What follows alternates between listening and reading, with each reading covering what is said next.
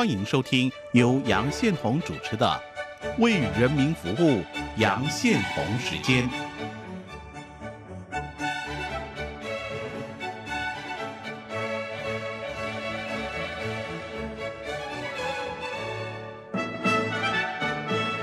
我是杨宪宏，大家好，这里是中央广播电台台湾之音，你现在收听节目《为人民服务》杨成时间。我们的节目播出时间是每周一到周五晚上十点三十分首播，第二天的凌晨零点十五分重播。也可以上网收听，我们的网址是三个 W 点 R T I 点 O R G 点 T W，欢迎大家上网收听。今天焦点访谈，我要访问的是台湾的资深媒体工作者冯贤贤女士。上一集我们介绍了经过四年企划、开发、编剧跟制作啊，由冯贤女士监制、汪怡欣导演制作的台湾首部政治职人剧《国际桥牌社》有关的制作过程哈。那这部戏是以台湾九零年代的政治社会变迁为一个背景啊，以六个身处其中的年轻男女为主角。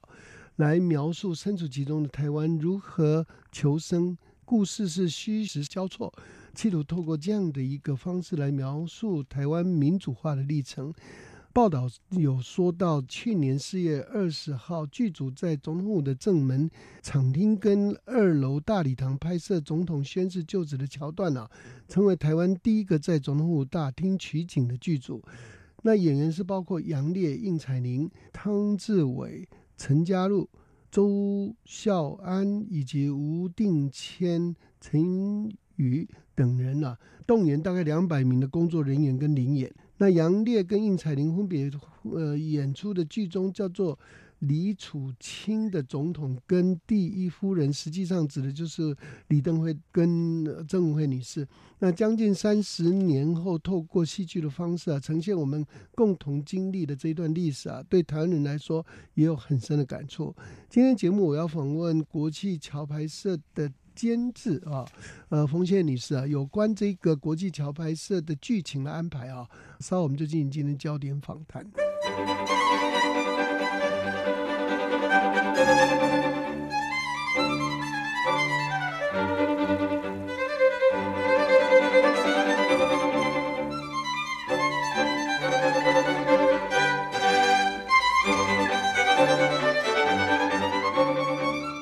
是中央广播电台台湾之音，现在收听节目为《人民服务》杨生之间，我是杨向红。今天节目我们访问的是台湾的资深媒体人、国际桥牌社的监制洪贤贤女士，贤贤你好。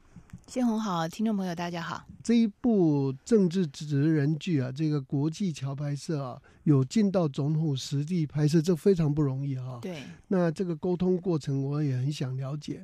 那这个跟美国的电影常以白宫做背景，可是我看到白宫背景都是搭景。对，那应该都是搭景，所以他们才要花那么多钱。对。所以制作费会那么高，因为好莱坞的预算就可以去搭非常豪华的景。然后摄影棚可以摆在那儿，就让你一直用下去。在台湾我们没有这样条件，所以难怪他们要一直拍白宫的戏，因为搭那个景太贵了啊！就各种白宫的灾难的戏就一直演。那这一次你们是怎么进去的？也是就跟总统府透过正式管道协调。现在政府其实在这方面是有一定的开放性的。包括我们后来其他的总统府的内景，包括总统的办公室、主任的办公室、总统府的走廊等等，那个都是我们在桃园海军基地跟海军租借的一个场地，我们把它改造成摄影棚去搭的景。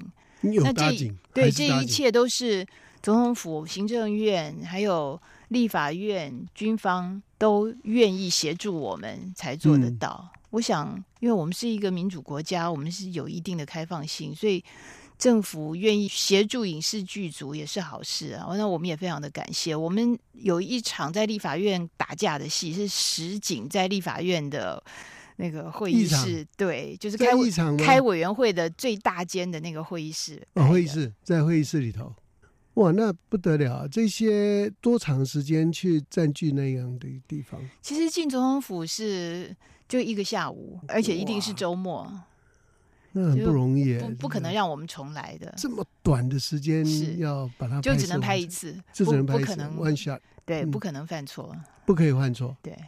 所以之前做了很多准备嘛。那是当然啊、那所以就是说，像总统府拍摄戏，包括总统的轿车进到 总统府前面正大那个戏，对，一我们也是只有一次机会。也只有一那次机会，那个时候总统府其实在修缮，所以嗯外墙有搭音架。那我们也完全没办法，因为我们没得挑，时间没有办法挑选，嗯嗯，所以就是在拍摄结束之后用后置把它处理掉。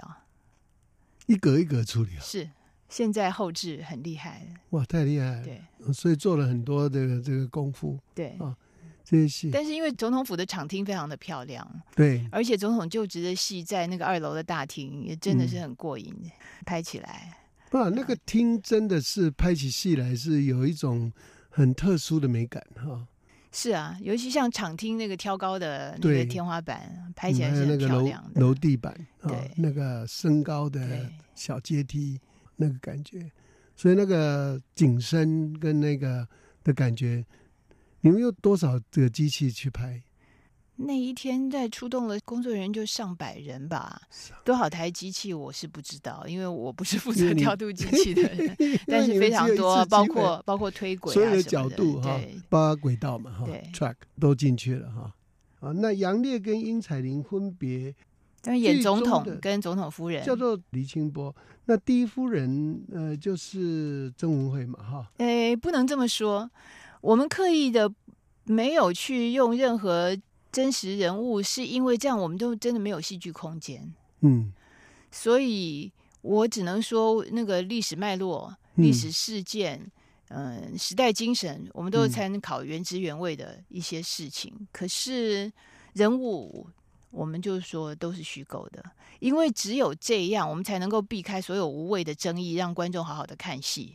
观众想要去认定谁是谁，没关系。知道这个总统那个时代，大家会自然联想就是对啦，对啦，观众会有联想没关系，因为我们有一些嗯观众一面看戏一面 Google，、尤其是年轻的观众，因为他们嗯不熟悉那个时代，那都嗯没关系。但是就我们戏剧的立场来讲，因为我们需要很多虚构的空间，所以这些都是虚构的人物。不然的话，你如果说他是谁，那就会有人说，那他没有做过这件事。对对，对那他长不是这个样子。你现在说的这件事情是哦几月几号，而不是几月几号。可是我们嗯不是在写历史教科书，也不是在做纪录片，基本上是一个所以。因为我们需要那个虚构的空间，所以我们所有的人物就是虚构的。那浅浅，你们在创作这个脚本的时候，是不是内部有非常多不同的这个角度的 reflection？有嗯有有很多的设定都反复的讨论，一直到开拍前都还会去做调整，包括总统的政敌，就是行政院长这个角色。嗯嗯我们到开拍前，我还在跟制作人讨论，我就是说我们应该要让每一个角色都非常的立体，不要在我们的戏里面有很明显的大英雄或者是大恶棍、好人坏人，因为政治很多的灰色地带。是。那在台湾那一段那么精彩的你要主要处理是军人干政，翻转过来民主的发展的过程里面，我们现在回头来看，有些人站在反改革那一边，嗯但是在当时，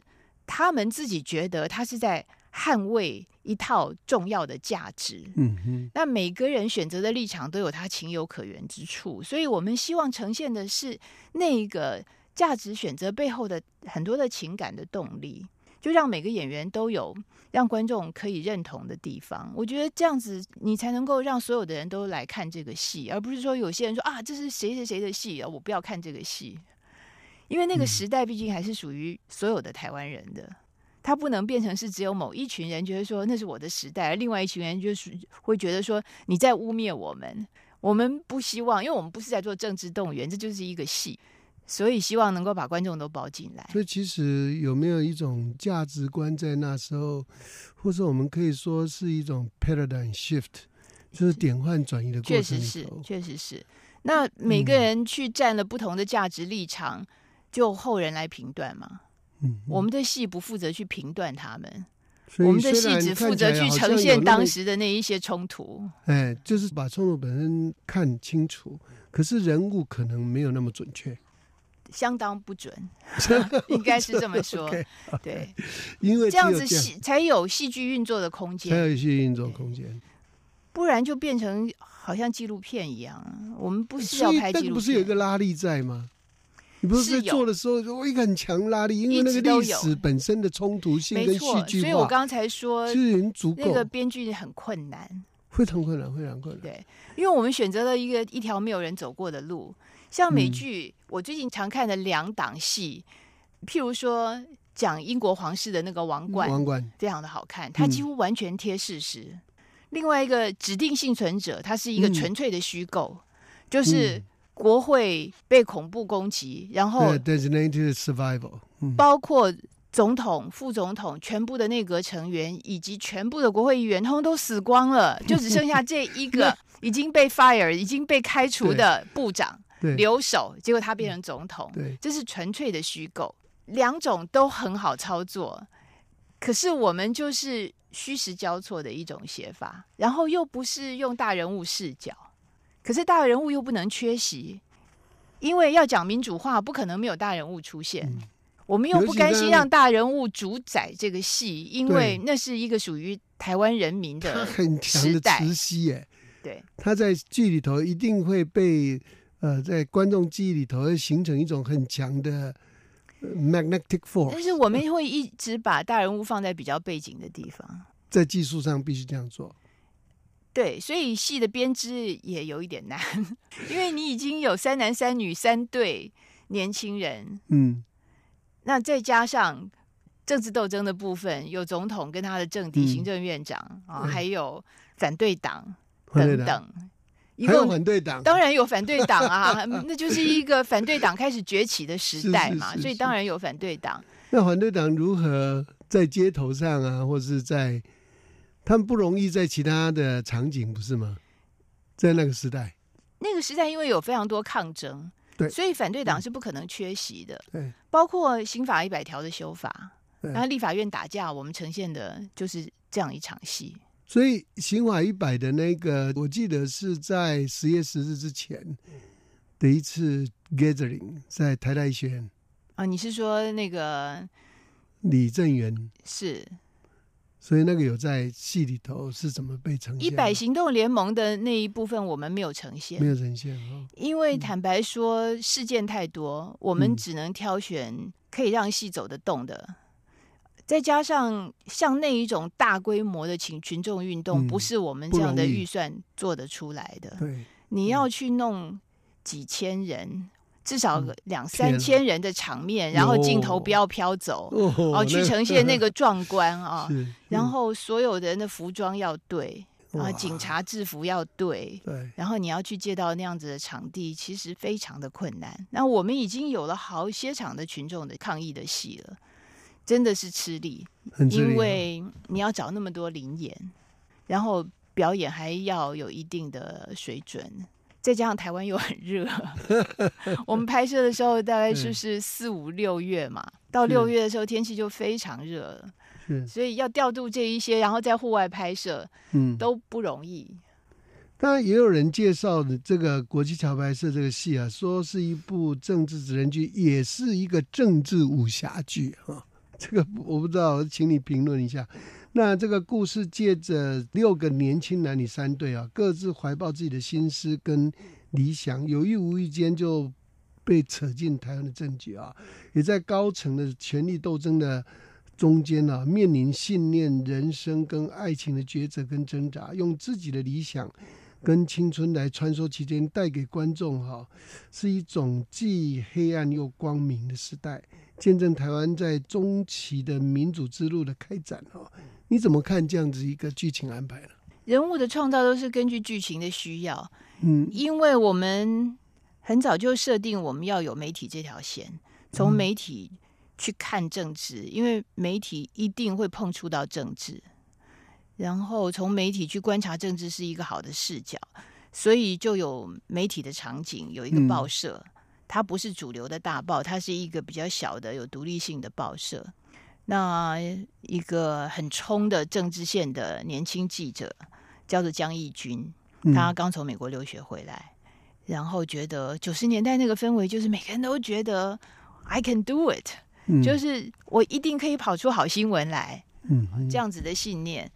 然后跟他搭配的男生呢，就是我刚刚讲的江志伟，就是开阿伟的店，嗯那他也是个自由摄影，那他常常对林义君他工作的这一家独家新闻报去公稿，就是公他的照片。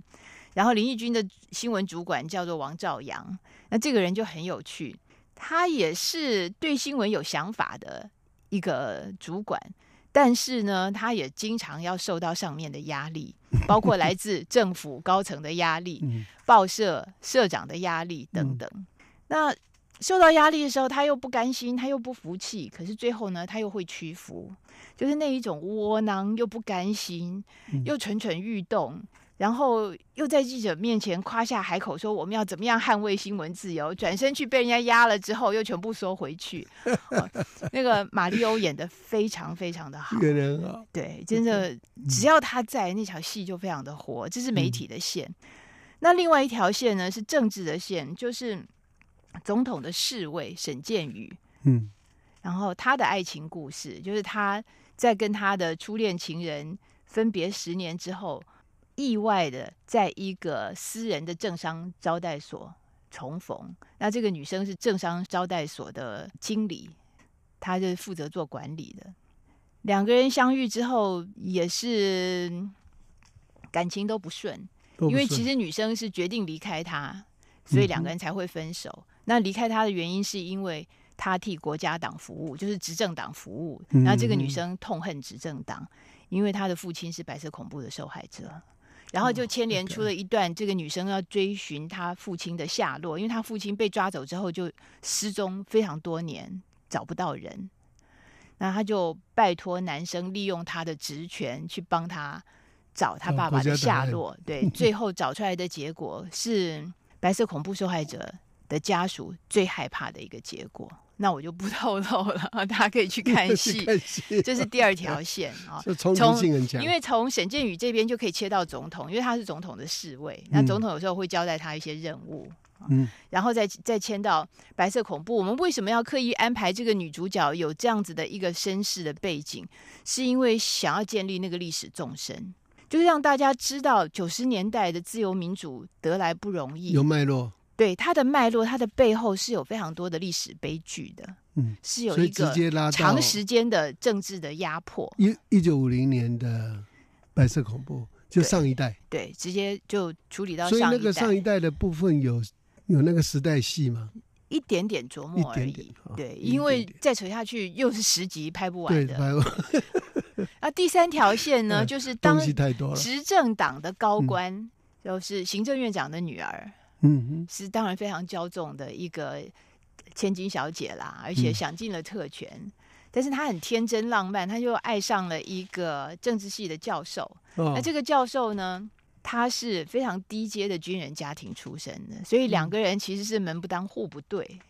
但是这个男生的野心很强，他就一直想要往上爬，所以两个人的爱情也是不顺的。因为女生很死心塌地，可是男生其实另有图谋，大概是这样子。这个戏就是围绕着我刚刚讲很多的政治事件，然后这一些虚构的人物去编织。那那个大人物，就总统跟行政院长，比较还在他们的后面。是啊，那那这这样三对哈，对，看起来不太容易找到交叉，不是吗？嗯，只要有媒体就容易交叉。哦，媒体，对，用媒体因为你如果是，政治人物，你就一定会跟媒体打呃，交道。譬如说，沈建宇总统给他任务，他就得去找记者，嗯，因为嗯谢就红你也知道，九十年代常常高层会透过记者来放话或帮他对。处理政治危机对不对？或者是放消息给记者，有来帮他去处理政治危机嘛？我那时候在一家报社，那我记得那一天就是民进党在圆山饭店就阻挡阻挡九二八嘛，我记得那一年的九二八。那我们大概差不多黄昏的时候就已经得到消息了。那那时候中间有一个跑政治线的记者写了一页，大概两百字，说民党已经成名字叫做民主进步党，这样，然后大概描述一下圆山饭店的会议的情况。那交到编辑台，那时候我也做编辑台，我那时候是副主任。那接到那个新闻的时候，也接到电话。当时候国民党中央党部文工会主任打电话来，来非常客气的说，明天可不可以不要登这一条新闻？嗯，然后那个常主任就电话挂下来以后，就提着那个稿子到编辑台去，跟总编辑讲说有这一件事，有这件事。但是文工会有打电话来说，希望我们不要登。然后总编辑就不说任何一句话，说好吧，那就这样。啊，那就这样，意思就是不登的意思。嗯，然后我记得他有个动作，从那个编辑台回来的时候，他把那个新闻揉成一团，把它丢到那时候还得用手写，呃那时候是手写，在稿纸上面写稿写对对字的，对。对，然后他就揉成一团，把它丢垃圾桶，他的前面那个垃圾桶。那我就跟他讲说啊，那你再试试看啊，怎么就丢了呢？他说他们不想登啊，我就丢了。然后后来我就我们两个讨论，我就跟他讨论说，哎，他不会只交代我们吧？因为另外当时候还有第二大报，对，然后他就拿起电话来，就又打回那个党部去，嗯，问他说：“哎，那另外一报呢？你不要搞到我们没登，他登哦。”哦，那个人就还算有义气，国民党的那个文工会的人还有义气。哦，帮你问问看好了。啊，我们也有交代了。然后大概经过大概半小时以后，接到电话，说对方那个报纸的老板说没这回事，他一定要登。所以呢，他就说我也没办法，我们是希望你们不要登了，可是我我有义务跟你讲说对方要登。我就看到那个采访主任做了一个动作，他到那个垃圾桶里头把那个稿稿子子捡回来，捡回来，把它铺把它平，铺平，然后上面写一个哈，这发个就发哈，说二版要写发二版，然后把这个稿子提着就拿到总编辑桌上去说，他就讲了那个对方那个报纸的名字，嗯。他们明天会大做。然后呢，那个新闻后来在九二九，就是那一年的那个九二九，就是隔天嘛，哈，在二版大概出现了一个差不多邮票大小，它比邮票大一点呢、然后新闻两百字，就是说民党成立了这样子啊。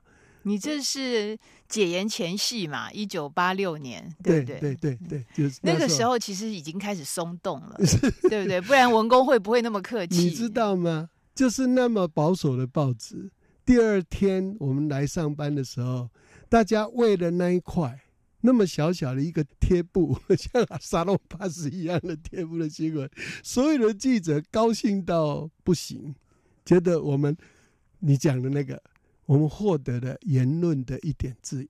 对啊，呃，那就是时代精神啊，那就是大家心里向往的东西。大家向往的哈，那非常有意思的一个过程啊。不过也许未来你们要往前拍我们戏里面也有一个叫厂工啊，呃这其厂实同音字，其实我们心里想的是东厂的厂对就是是从来没有露面过的上面的高层，政治高层，嗯就是呃三不五时就打电话去压新闻。对那那个王兆阳就是那个窝囊的，负责接电话，嗯然后要服从配合的人。嗯，然那后这个厂工的工为什么厂工？因为那个那个时候的官场文化嘛，对，有就是官大的都叫什么公什么公，对不对？不然就是要什么叫老什么老，对、啊，什么老？我们就是故意取一呃个这样子的名字去反映那个嗯。时代的文化。那个时代，尤其媒体哦，媒体的不是什么老就是什么公，那我们这个厂工是 是党的。是党或者是政府政里面的政府里头人的。哈。譬如说新闻局之类的。是是是是是，所以呃，当时候的非常多人都被影射吗？进去戏剧里头一些角嗯色，其实有参考的原型，当然是在历史舞台上比较重要的一些政治人物，这个避不开嘛。避不开。譬如说，总统身边他就是会有一些政治幕僚啊，是啊是啊，或者是主要的操盘手。嗯嗯。那总统的政敌也会出现嘛，也嘛，会有，反对党的政治明星也会出现嘛，嗯哼。大概都所以有真实人物进去演吗？我们有安排了一些客串的真真实政治人物去客串，不一定他自己去客串别的角色，去创造那一个虚虚实对位的那个趣味。譬如说，我们很高兴有邀请到当年总统府最神秘的高层，就是办公室主任苏志成先生来客串一个角色。他有客串吗？他客串总统府的一个官员，然后在走廊上跟总统不期而遇。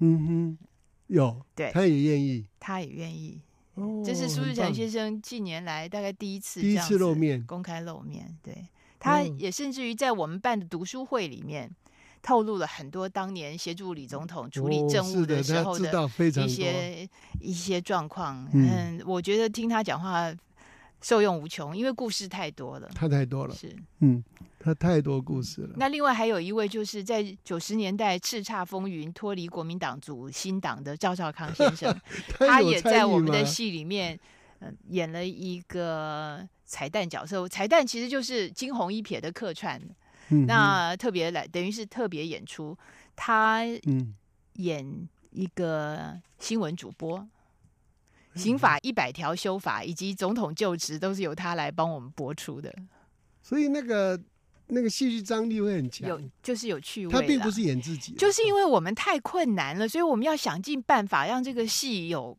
话题、有卖连结点、性。有连结性，然后有嗯更多的人愿意参与那那个时代的持人有进来演，还有我们有请到马英九总统任内的 AIT 的台北办事处处长司徒文先司徒生文来客串 九零年代的90年代的 AIT 处长，处长，很多我们里嗯面还有几十个彩蛋。这个是怎么决定的啊？这个就是呃制作人汪怡欣决定的，他决定用这样手法他很有创意，而且他胆子很很大，因为而且找到非常多不同背景的人做哦这件事情本来就这么困难，如果不多想点办法去突破的话，多想 我们就是做困愁城了。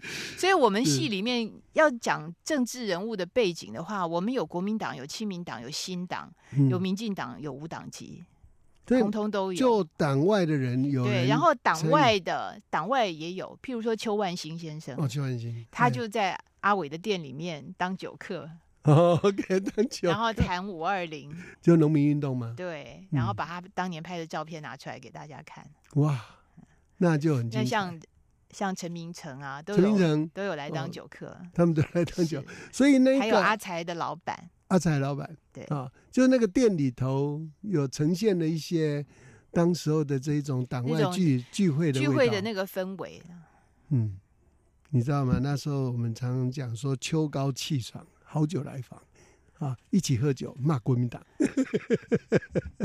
就是那个气氛啊，那个时代，大家喝酒啊聊天，然后把国民党拿来啊。呃，这个练一端啊，那那个时代是那是一个民主狂欢的时代啊，不像现在大家就觉得很闷啊，因为民主比较。一方面好像常态化，但是是另一方面，那个危机似乎埋得很深，也没有办法冲突，也没办法对立，又没有办法解决，是台湾现在的氛围啦。是，所以这种对比，也许大家应该去看这个戏，所以要等我们做到第八季了。那他看这个戏可以重回那一种热情，这也是你的哦我们目的吗？试片很多场嘛，然后嗯公开试片两场，一场在华山，一场在红楼。其实观众都还蛮兴奋的，尤其在红楼那一场是、嗯，是欢声雷动的那种状况。对，这个叫做什么？英文叫做 nostalgia，乡愁，换回政治的乡愁。好，今天我们访问的是台湾的资深媒体工作者冯贤贤，他也经过了四年制作、编剧哈开发，那这个跟汪导哈汪怡欣导演的合制作的这个政治职人剧。国际桥拍摄，我们很高兴来谈他的整个制作过程。谢谢贤贤，谢谢大家。谢谢大家收听，明天见。